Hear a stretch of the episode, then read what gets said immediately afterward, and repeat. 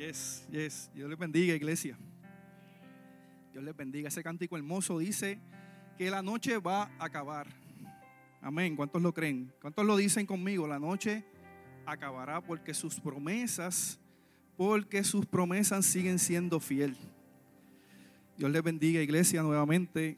Eh, hubo una palabra hace dos domingos atrás por la hermana Beatriz que ministró a mi vida terriblemente terriblemente. Y hoy se hace carne en mi vida. Esa palabra es, quisiera decirles que este era el día más esperado, pero les mentiría. Estamos aquí por una iniciativa de nuestro pastor, que me invitó, sin él saberlo, a retomar eh, a retomar un ejercicio que no hacía hace 17 años, hace más de 17 años. Eh, tuve muchas altas y bajas eh, haciendo, predicando en una etapa en mi vida. muchas experiencias agridulces. Les puedo contar una de ellas. Estábamos en un culto evangelístico al aire libre y no habían pasado dos minutos de que yo había empezado a predicar y ha caído aquel aguacero, que yo terminé llorando en mi carro. Y el aguacero aquello se zafó, una cosa espectacular. Y, ese día yo le dije a Dios, yo creo que eh, yo no estoy hecho para esto. Eh, y han pasado 17 años desde ese momento y hoy estamos aquí. Hoy estamos aquí por la misericordia de Dios. En la noche de hoy, el pastor me dijo que estábamos de vigilia. Así que eh, al decirme que estábamos de vigilia, pues yo dije, pues ya, la predicación tiene que ser bien extensa. Así que yo, a ver si esto funciona, ahí está. Así que yo, obviamente él me da el tema, me dice, háblate del juicio de Jesús. Y al decirme así que está de vigilia, pues yo dije, esto tiene que ser bien largo. Así que yo encontré, ¿verdad? Hablando precisamente de las injusticias por las que pasó Jesús nueve respuestas que nos da la palabra de cómo usted y yo, a través del proceso de Jesús, podemos trabajar las injusticias, ¿verdad? Eh, el problema con las injusticias es que tienen resultados dolorosos.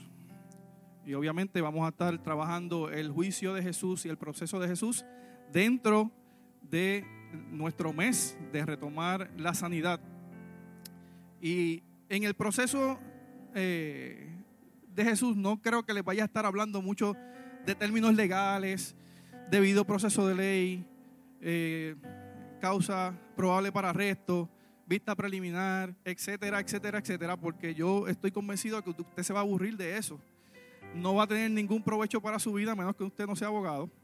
Eh, y no es la idea, ¿verdad? Vamos a estar trabajando el proceso de Jesús a través de de las injusticias. Y como le decía, el problema con las injusticias es que crean heridas, crean dolor, muchas veces crean eh, ansiedad, depresiones. Y todas esas circunstancias que se crean precisamente por las injusticias en las que usted y yo vivimos todos los días, anteponen, se anteponen al carácter de Jesús en nuestra vida. Eh, y Cristo no estuvo exento precisamente de esas eh, injusticias. La Biblia nos enseña cómo trabajar esas injusticias. Y Jesús nos invita a trabajar las injusticias siendo imitadores de Él. Mire lo que nos dice el apóstol Pablo en Primera de Corintios 11. Sed imitadores de mí, así como yo soy de Cristo. Y como yo estudié algo de matemáticas, Siempre que leo este pasaje, me viene a mi mente la propiedad transitiva. Yo no sé cuántos matemáticos hay aquí, pero la propiedad transitiva para mí fue de las más fáciles. A es igual a B, B es igual a C. Así que entonces A es igual a C. Ah, así. Por lo tanto, eso me lleva siempre a concluir que mientras el elemento A se relaciona con el elemento B, y mientras el elemento B se relaciona con el elemento C, siempre el elemento A se va a parecer al elemento C. Mientras usted y yo más nos relacionemos con Dios, más el carácter de Dios va a ser reflejado en nuestra vida. Miren como lo que nos dice Jesús en eh, Juan capítulo 13, de 15 a 17. Porque ejemplo os he dado, para que como yo os he hecho, vosotros también hagáis. De cierto, de cierto os digo, el siervo no es mayor que su Señor, ni el enviado es mayor que el que le envió. Si sabéis estas cosas, bienaventurado seréis si las hiciereis. Eso Jesús lo hace en una etapa del proceso que vamos a estar discutiendo más adelante. Así que Jesús nos invita a que nosotros podamos trabajar las injusticias igual que Él las trabajó. No puedo hablar del juicio de Jesús sin establecer el marco social, político y religioso del momento. Porque ese marco social, político y religioso del momento es extremadamente importante para saber por qué Cristo termina crucificado en una cruz. La región, obviamente muchos de ustedes lo saben, era Galilea y Judea.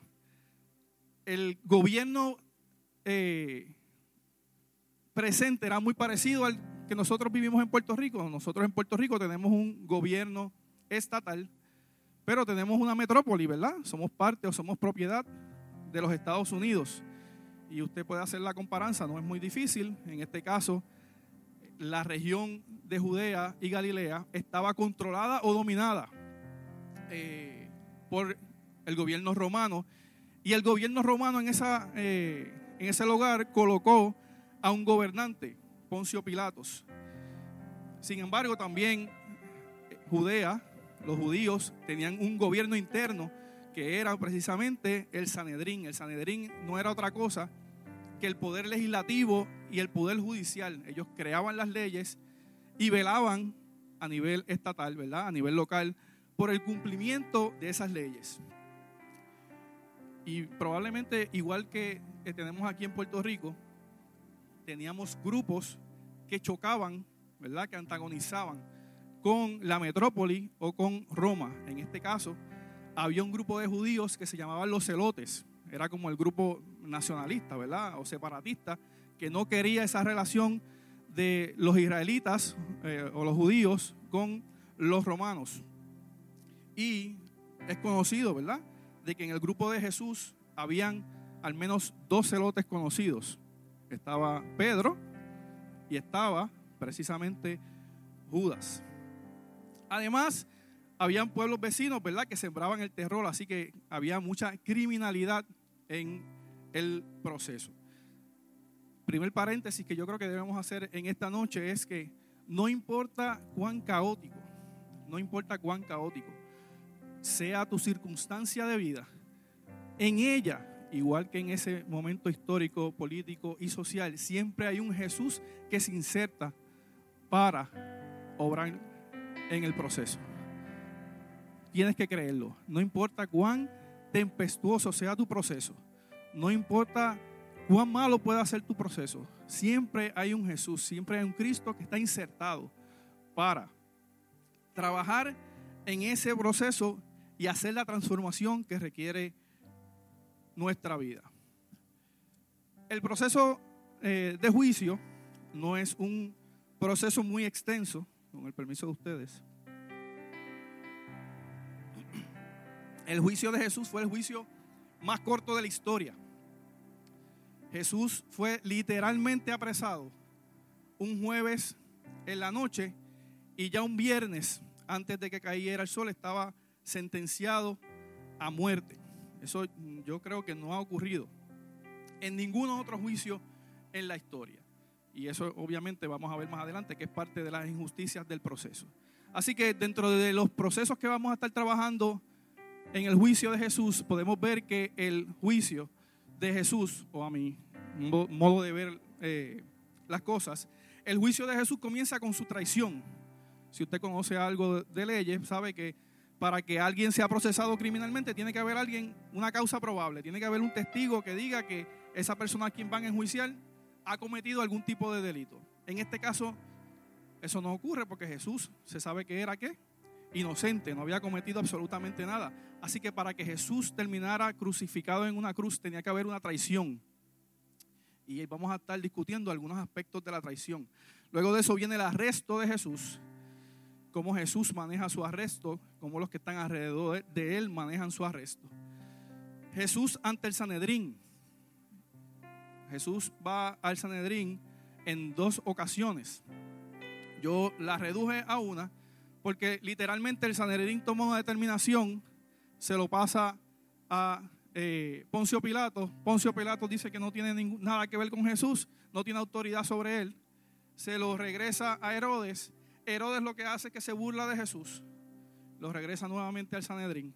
Y el Sanedrín regresa a Jesús a donde Poncio Pilato para insistir en que debe hacer algo con Jesús. Y Poncio Pilatos, por unas circunstancias que vamos a estar viendo más adelante, decide entonces hacer caso a el Sanedrín y sentenciar a Jesús. Y la primera circunstancia que vamos a estar trabajando en, eh, la primera respuesta que vamos a estar trabajando ante la injusticia es reconocer el valor de Jesús para tu vida. Y esta mañana el pastor en la reunión de hombres de honor nos hablaba precisamente del valor de la cruz que tiene eh, que debe tener para nuestra vida. Y cuando yo escuché esa palabra dije, wow, pastor no sabe que eso está bien en línea con lo que vamos a estar eh, hablando en esta noche y una confirmación precisamente de la palabra que Dios nos había revelado eh, en esta palabra. Si ven Mateo 26, 14 al 16, dice, entonces uno de los doce, que se llamaba Judas Iscariote, fue a los principales sacerdotes y les dijo, ¿qué me queréis dar? Y yo os lo entregaré. Y ellos le asignaron 30 piezas de plata. Y desde entonces buscaba la oportunidad para entregarle. ¿Qué, ¿Cuánto vale Jesús en medio de nuestros procesos de injusticia? ¿Cuánto vale Jesús para ti en medio de tu dolor? ¿Cuánto vale Jesús para ti en medio de tus heridas o de nuestras heridas? El lugar donde tú pongas a Jesús eh, va a ser el lugar determinante para la esperanza que vas a tener en medio de ese proceso. Y mira por qué digo eso. Me encanta la ilustración en Mateo 8:23. Después la buscan con calma, eh, con calma, debo decir. Eh, en ese pasaje bíblico de Mateo 8 está Jesús en una barca con sus discípulos. Y Jesús se acuesta a dormir y comienza una tormenta. Y de repente empiezan a asustarse precisamente los discípulos y comienzan a despertar a Jesús. Y a mí me sorprende mucho la respuesta que Jesús le da a ellos cuando los despierta. Y le dice, hombres de poca fe. Wow, a todo el mundo se sabe el pasaje. Pero mira lo interesante, cuando yo cuestiono la Biblia, yo digo, pero ¿por qué Jesús les dice hombres de poca fe y no hombres de ninguna fe? Porque Jesús dice que si usted tuviese fe como qué? Como un grano de mostaza, usted puede hacer cosas maravillosas. Así que yo creo que la cuestión no era la cantidad de fe que usted podía tener o no para decirle a una tormenta que se detuviera.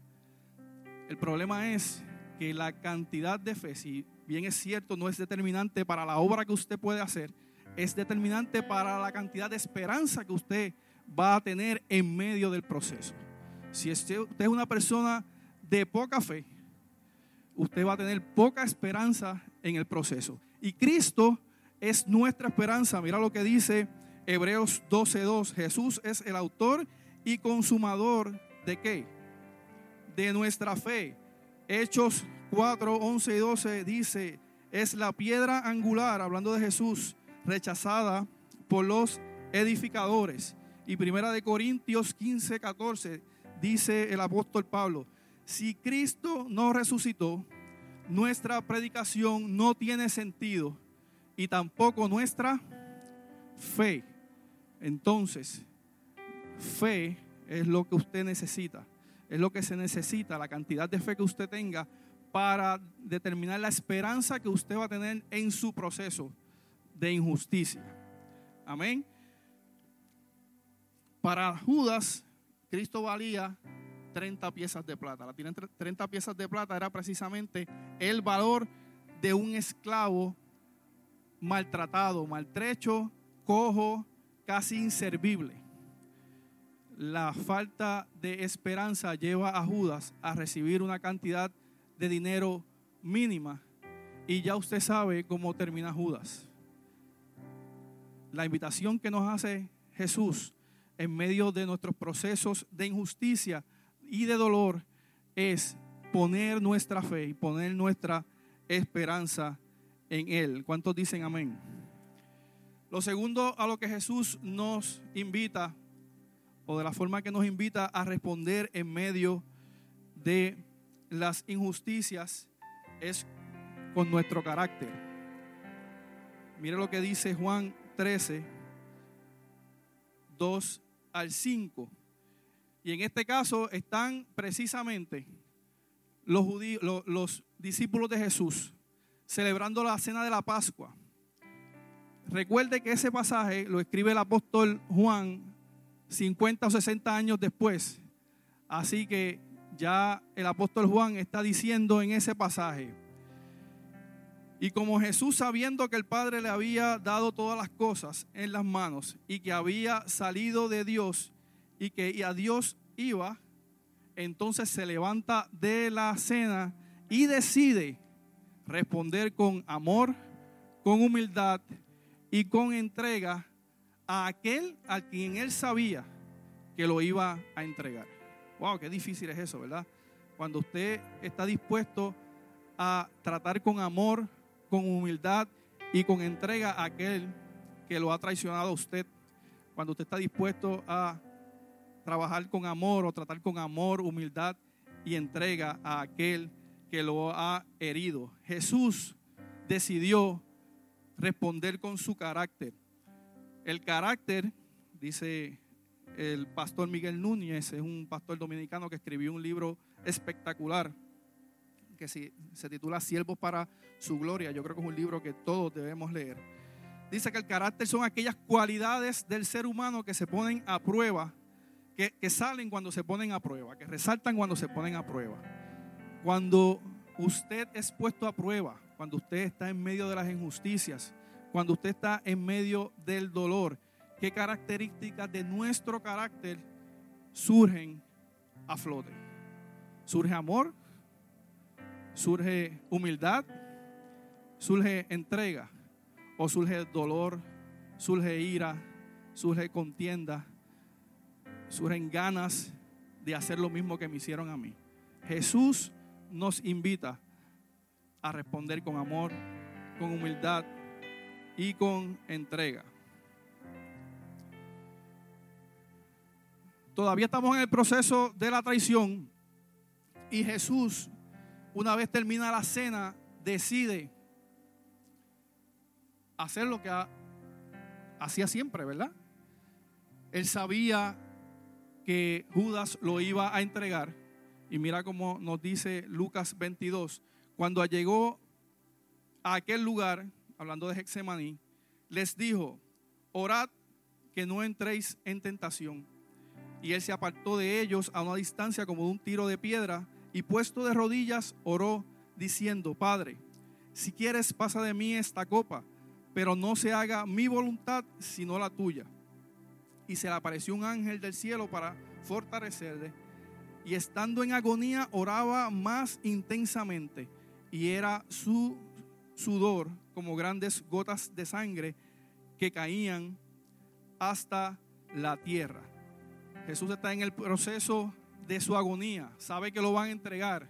Ya el, apóstol Juan nos había dicho que ya él sabía, porque Dios le había entregado todas las cosas, y él sabía que había un traidor entre ellos, y él sabía que iba a ser entregado. Así que Jesús en su dolor toma algunos discípulos y decide irse a orar. Así que lo próximo, o la tercera forma en que Jesús nos invita a trabajar nuestras injusticias, es a volvernos a Dios. La pregunta que yo me hago es por qué nosotros, incluyéndome, cuando estamos en los procesos de agonía, cuando estamos en los procesos de dolor, decidimos irnos a Snapchat, o irnos a Facebook, o irnos a Twitter, eh, o refugiarnos en condiciones adictivas o situaciones adictivas, como lo son los juegos de video, como lo son las sustancias controladas, como puede ser alcohol, como puede ser la pornografía.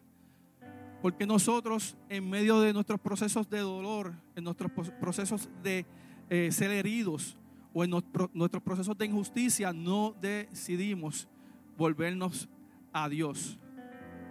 Lo otro que Jesús nos invita a trabajar, o de la forma en que nos invita a trabajar las injusticias, es orando intensamente. Mira cómo dice el pasaje, y estando en agonía, oraba intensamente en medio de su dolor, en medio de saber que iba a ser entregado, que iba a ser traicionado. Jesús decide orar más intensamente. Y me gusta una ilustración que precisamente usa Jesús en el Evangelio de Lucas, Lucas 18. Yo creo que eso es una eh, ilustración o es una historia de la cual yo he escuchado muy pocas predicaciones. Y es la historia del juez injusto. Yo no sé cuántos de ustedes han escuchado la historia del juez injusto. Este juez es uno que está llevando su proceso y de momento llega una viuda. Y comienza la viuda a decirle que le resuelva su problema. Y el juez injusto, injusto al fin, decide no resolverle su problema y la desecha. Pero la viuda insiste e insiste e insiste. Y tal es el grado de la insistencia de la viuda que Jesús dice, ¿acaso Dios no hará justicia a sus escogidos que claman a Él de día y de noche? Tanto fue la insistencia de la viuda a ese juez injusto que por la insistencia de ella Él decidió complacer y, y trabajar su situación. ¿Cuánto más Dios no hará justicia a los que son escogidos como tú y como yo? ¿Se tardará Dios en responder? Dice Jesús os digo que pronto hará justicia. Iglesia, no te canses. Iglesia, en medio de tus situaciones de injusticia, de dolor, no te canses, no renuncies, no desmayes. Dios hará justicia. Amén. En ese mismo pasaje encontramos la quinta forma en que Jesús o la palabra nos invita a trabajar las injusticias. No te duermas. Jesús le dice a sus discípulos, oren y no duerman para que no entren en tentación. ¿Qué tentación era la que ellos iban a caer? ¿Alguien sabe? ¿Alguien se atreve? ¿Perdón? A irse. La tentación, la que Jesús sabía que ellos iban a caer, era en la tentación de negarle al momento del arresto, arrancar a correr. Así que Jesús le dice, oren para que no entren en tentación. Ellos oraron. ¿Y qué pasó cuando arrestaron a Jesús? ¿Qué hicieron? Se fueron. Hay una ilustración que dice como las cucarachas cuando prende la luz, pero no me gustaría decirla. Eh, bueno. Eh, algo así, algo así. Así hicieron los discípulos. Cuando Jesús les dice, oren y no desmayen para que no entren en tentación, Jesús nos invita a no dormirnos en medio de lo que Él va a hacer en medio de nuestro proceso. Los procesos dolorosos, los procesos injustos, tienen propósito. Y el problema es que nosotros no estamos atentos a esos procesos y a esos propósitos que Dios quiere hacer en medio de, eh, de esos procesos. Mira cómo dice Mateo 13, 24, cuando Jesús habla de la parábola del trigo y la cizaña. El reino de los cielos es semejante a un hombre que sembró buena semilla en su campo. Pero mientras que, mientras dormía, vino su enemigo y sembró cizaña entre el trigo. Iglesia, no te duermas para que el enemigo no siembre cizaña en tu corazón. Amén. No te quedes dormido. Sexta forma en que Jesús nos invita a trabajar las injusticias a través del arresto de Jesús. Hemos llegado al proceso del arresto de Jesús. Estamos en Lucas 22. Disculpen que no cambié esto. Ahora sí. Y la forma, la sexta forma en que Jesús nos invita a trabajar las injusticias es a no crear una batalla de poder. Y, usted me dirá, DH José, lo que pasa es que a mí el gobierno pues me está obligando a yo ponerme la vacuna y yo no quiero dejarme poner la vacuna y, y yo voy para allá para el Capitolio y voy a montar un campamento allí y yo voy a empezar a protestar y le voy a dar siete vueltas al Capitolio para que esas columnas se doblen y eso caiga allí y desbaratarlo. Eh,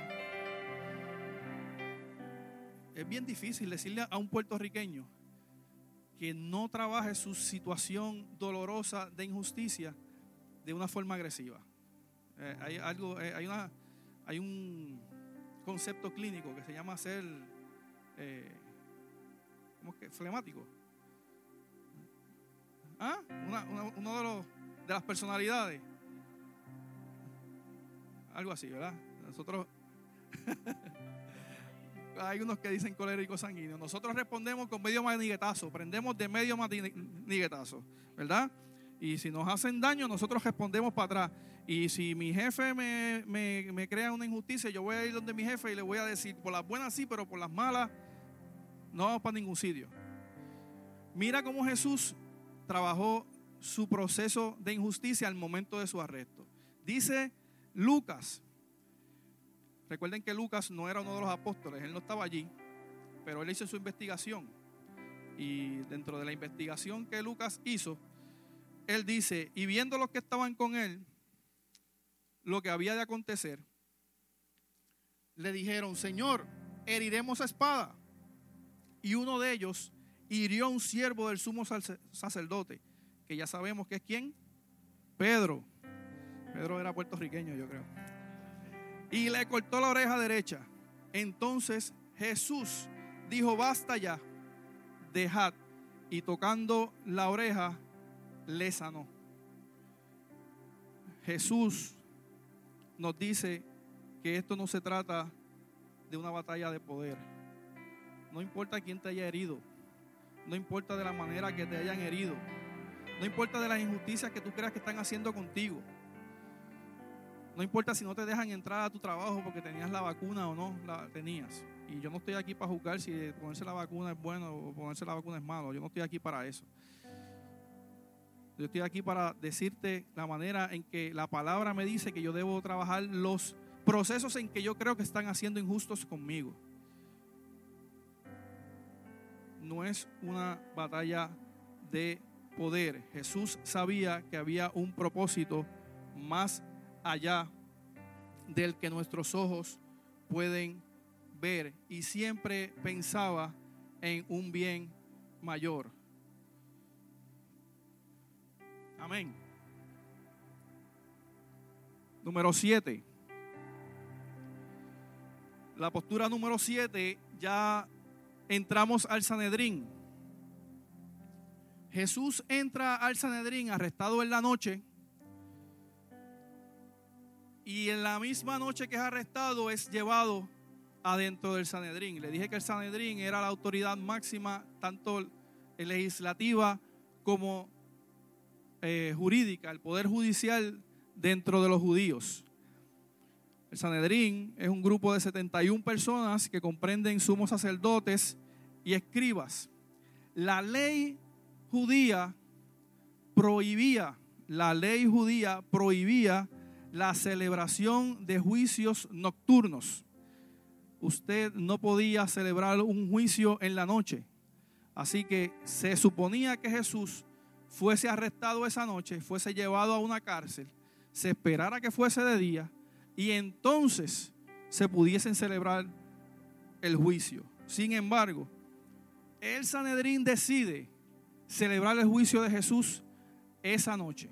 Y si usted lee con calma eh, los evangelios, eh, va a encontrar que los testigos nunca pudieron ponerse de acuerdo. Los testigos nunca pudieron ponerse de acuerdo. No hubo un solo testigo. Incluso los evangelios dicen que los testigos mentían entre ellos. Y como los testigos mentían entre ellos y nunca pudieron ponerse de acuerdo esa noche, el sumo sacerdote decide, el sumo sacerdote decide interrogar directamente a Jesús. Y ahí es donde entramos a Marcos 14, 61 al 64. Recuerden que Marcos tampoco era uno de los discípulos de Jesús. Marcos era discípulo de Pedro. Y Marcos escribe porque sabe lo que Pedro le ha dicho. ¿Y dónde se encontraba Pedro en este momento? A las afueras del Sanedrín, negando a Jesús, por supuesto, porque es el evento en que niega a Jesús. Así que Marcos dice, el sumo sacerdote le volvió a preguntar, esto a Jesús, y le dijo, ¿eres tú el Cristo, el Hijo bendito, el Hijo del bendito? Y Jesús le dijo, yo soy. Y veréis al Hijo del Hombre sentado a la diestra del poder de Dios y viniendo en las nubes. Entonces el sumo sacerdote, rasgando su vestido, dijo, ¿qué más necesidad tenemos de testigos? ¿Habéis oído la blasfemia? ¿Qué os parece? Le pregunta el sumo sacerdote al Sanedrín. Y todos ellos le condenaron declarándole ser digno de muerte.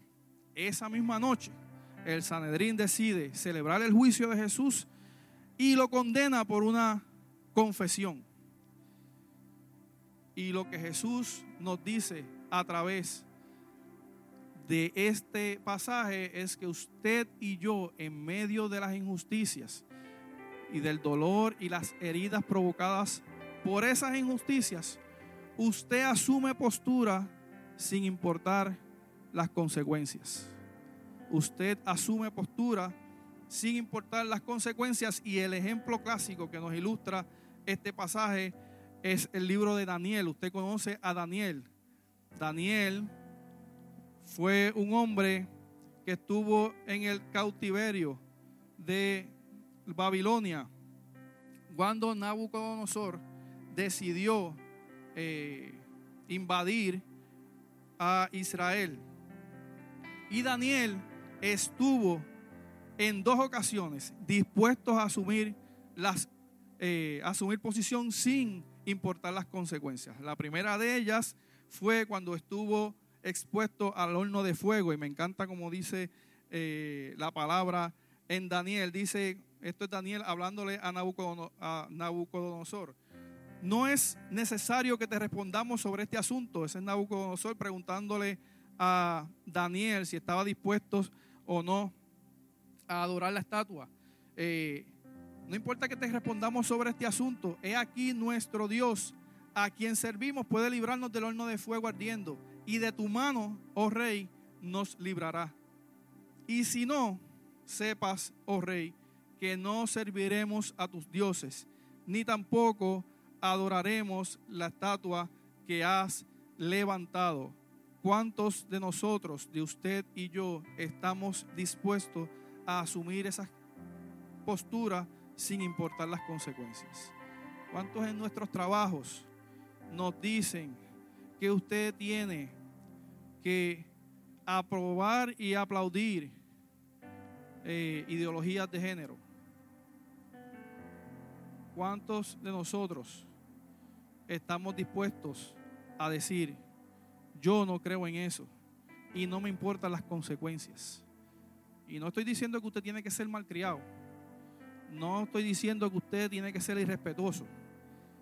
Todos los hombres somos y las mujeres, nuestra constitución dice que somos iguales ante la ley y que la dignidad del ser humano, del ser humano es inviolable.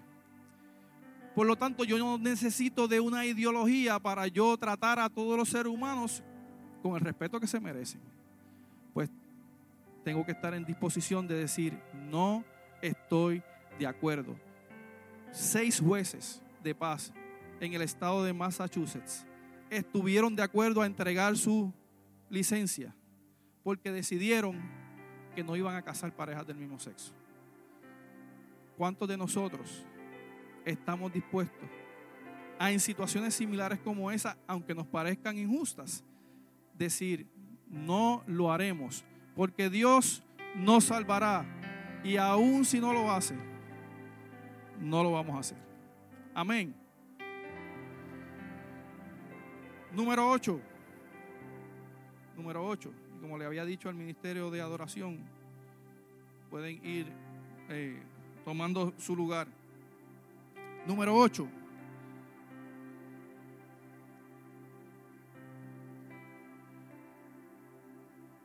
Jesús ante Pilato. Jesús, luego de que es encontrado culpable por el Sanedrín, resulta que el Sanedrín no tiene autoridad para ejecutar la sentencia que le impuso a Jesús. Encontró culpable a Jesús, pero no puede ejecutar la sentencia. ¿Por qué razón? Porque Roma le había quitado la autoridad a los judíos para ejecutar sentencias de muerte.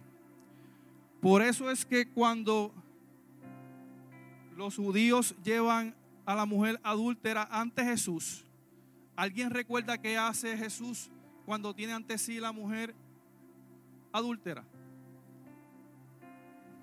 ¿Alguien sabe? Comienza a escribir algo en el piso. Y la palabra no nos dice que está escribiendo en el piso, pero yo estoy convencido de lo que Jesús está escribiendo en el piso es ustedes no tienen autoridad para ejecutar esta sentencia. Y le dice a la mujer, y yo tampoco, por eso no te condeno. Ve y no peques más. Jesús está ante un tribunal extranjero y él sabe que se tiene que comportar como un extranjero. Mira lo que dice la palabra en Juan 8, del 3 al 38. Entonces Pilato volvió a entrar al pretorio y llamó a Jesús y le dijo, ¿eres tú rey de los judíos? Y Jesús le respondió, ¿dices tú esto por ti mismo o te lo han dicho otros de mí? Pilato respondió, ¿soy yo acaso judío? Tu nación y tus principales sacerdotes te han entregado a mí. ¿Qué has hecho? Y Jesús le responde, mi reino no es de dónde? De este mundo.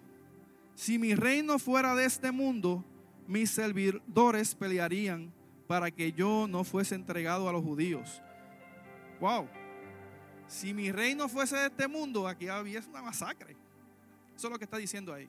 Si mi reino fuese de este mundo, aquí le volaríamos la cabeza a todo el mundo, porque no iban a crucificar a nadie. Pero recuerde que Jesús siempre está pensando en usted y en mí. Amén. Jesús les dijo, entonces Pilato le dijo, luego, ¿eres tu rey? respondió Jesús, tú dices que yo soy rey. Yo para esto he nacido y para esto he venido al mundo, para dar testimonio de la verdad. Todo aquel que es de la verdad oye mi voz. Y Pilato hizo lo que usted me imagino que debe estar acostumbrado a escuchar cuando escucha a un inconverso al que usted le dice, Jesús es la verdad. Y ese inconverso le dice, la verdad relativa. ¿Qué es la verdad? Eso fue lo que hizo Pilato. Le dijo, tú dices que tú eres la verdad. ¿Y qué es la verdad? Jesús tomó una mentalidad de extranjero. Mi reino no es de este mundo. Pilato, no tienes autoridad sobre mí. Tú, quien me hayas traicionado, no tienes autoridad sobre mí. El dolor que tú has producido sobre mi vida no tiene autoridad sobre mí. Las heridas producidas por ese dolor no pueden tener autoridad sobre mí. Yo no sé, no conozco tus circunstancias, Yo te puedo contar las mías y estaríamos toda la noche acerca de traiciones, de dolor, de heridas. Después usted me invita a un café y se las contamos. Pero no es hasta que yo internalicé en algún momento de mi vida que esas consecuencias de la traición y del dolor no tienen autoridad sobre mí, entonces yo no aprendí a vivir una vida verdaderamente libre. Esas amarguras, ese dolor, incluso trajo consecuencias en mi matrimonio. Con unos primeros cinco años que mi esposa le puede hablar de cómo fue ese proceso. Y yo creo que 14 años después, que cumplimos el próximo agosto, agosto que mi amor 12, es que podemos decir que estamos viviendo el mejor momento de nuestra vida. Porque en algún momento decidimos que no podemos ser esclavos de las heridas y del dolor. Mira lo que dice Filipenses. Filipenses 1 del 12 al 13. Quiero que sepáis, hermanos, que las cosas que me han sucedido, a ver, este es Pablo hablando a Filipenses, que las cosas que me han sucedido han redundado más bien para el progreso del Evangelio, de tal manera que mis prisiones se han hecho patentes en Cristo en todo el pretorio. ¿Mi qué? Dice él. Mis prisiones, mi dolor, mis heridas, todo el mundo las conoce. El proceso de encarcelamiento, todo el mundo lo conoce. Y la mayoría de los hermanos cobrando ánimo en el Señor, con mi dolor, con mis heridas, se atreven mucho más a hablar la palabra sin qué, sin temor. Si usted y yo tenemos una mentalidad de extranjero y reconocemos que el dolor y las heridas provocadas por las injusticias no tienen autoridad sobre mí, usted podrá ser capaz de transformar la vida de los demás para que ellos puedan transformar a otros. Ese es un dolor que se convierte en una herida sana. Y esa herida sana impacta a otros para que puedan hablar del proceso por el que han pasado y puedan, como dicen nuestros pastores todas las tardes, decirles a otros la transformación que Cristo ha hecho en nuestra vida. Y finalmente, como el pastor siempre nos ha dicho, todas nuestras circunstancias tienen que llevarnos a la cruz de Jesús. En la cruz encontramos perdón. Jesús le dijo al Padre, perdónalos porque no saben lo que hace, lo que hacen. Hay quienes viven con el peso de la culpa por haber hecho o por, permitir que me hicieran. Muchos de nuestros problemas es como consecuencia de que aún no hemos sanado esas heridas. Y al no sanar esas heridas, maltratamos a otros, impactamos a otros negativamente. En la cruz encontramos sanidad. En la cruz también encontramos resurrección. Mira lo que dice Mateo 27, 52 al 53. Y se abrieron los sepulcros Jesús fue el único que resucitó ese día. Mateo dice, y se abrieron los sepulcros y muchos cuerpos de santos que habían dormido se levantaron y salieron de los sepulcros después de la resurrección de él. Vinieron a la santa ciudad y aparecieron a muchos. Esto no es Mateo que simplemente lo vio, es que él sabe que hubo testigos de estos eventos de personas que fallecieron, que al momento de la resurrección de Jesús se levantaron con Él. Hay sueños que necesitan ser resucitados en esta noche. Hay metas que necesitan ser resucitadas en esta noche. Hay oraciones que dejaste de hacer por un esposo, por un hijo, por un padre, en la cruz hay resurrección. En la cruz encontramos que nuestros ojos se abren, hay discernimiento. El centurión y los que estaban con él guardando a Jesús, visto el terremoto que se produjo y las cosas que habían sido hechas, temieron en gran manera y dijeron, verdaderamente este era hijo de Dios. En la cruz, nuestro dolor encuentra esperanza en Cristo. En la cruz, nuestras heridas son sanadas en Cristo porque nuestros ojos son abiertos y podemos reconocer que Él es verdaderamente el Hijo de Dios. Y finalmente, en la cruz encontramos salvación. El otro eh, que estaba crucificado con Cristo le dijo, acuérdate de mí cuando estés en tu reino.